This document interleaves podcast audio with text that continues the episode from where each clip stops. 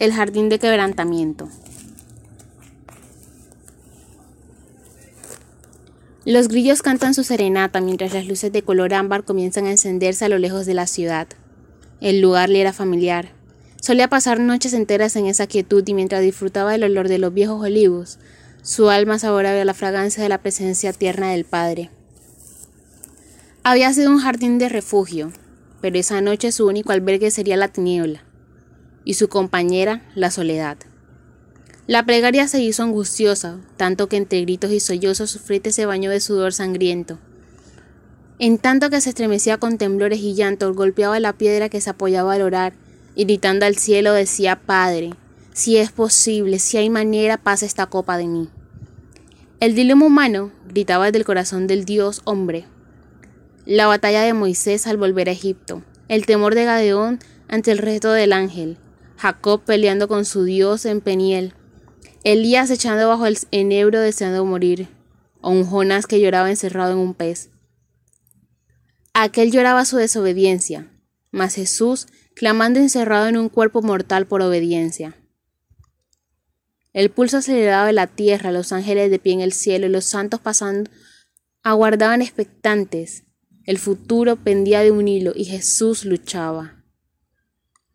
¿Qué le hacía temblar tanto? ¿Cuál sería el espanto que acordaba el valiente carpintero? No era el horror de los clavos que atravesarían sus muñecas y sus pies, tampoco al pensar que el dolor de los golpes ingratos que le desfigurarían el rostro. No lloraba a causa de las espinas que perforarían su frente, ni por la crueldad del látigo romano que rompería surcos en su espalda. Tampoco lo movía el dolor de ser vendido por un amigo la vergüenza de morir desnudo ante sus amados. Lo espantaba lo desconocido. Sí, la única cosa que el omnisciente no conocía, lo que el amado jamás había sufrido.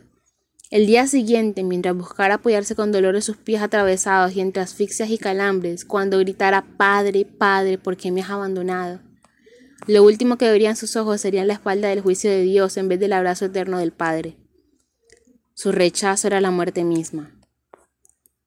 Un toque en el hombro interrumpió la pesadilla. Jesús se limpió la sangre y el sudor de sus ojos para ver quién estaba allí.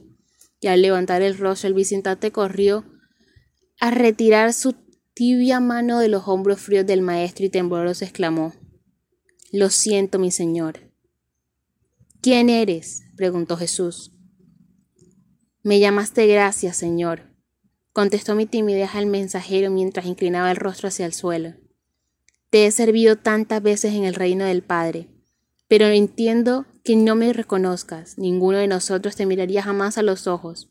¿Cómo podríamos? Oh magnífica gloria y sublime excelencia, he sido enviado para ayudarte, pero ¿cómo he de sostener al que se sostiene por su propio poder? ¿Qué te podría decir si ya eres la sabiduría misma? Tus ejércitos están atentos y en guardia.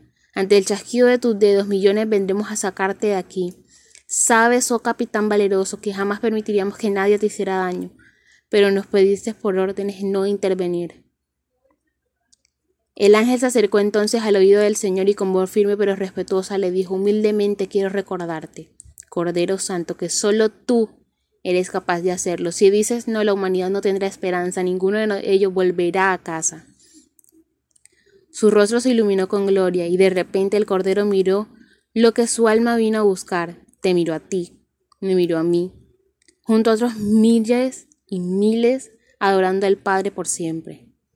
Fue entonces que el Señor se puso de pie con una mano derecha en alto y dijo, Mas no mi voluntad sino la tuya.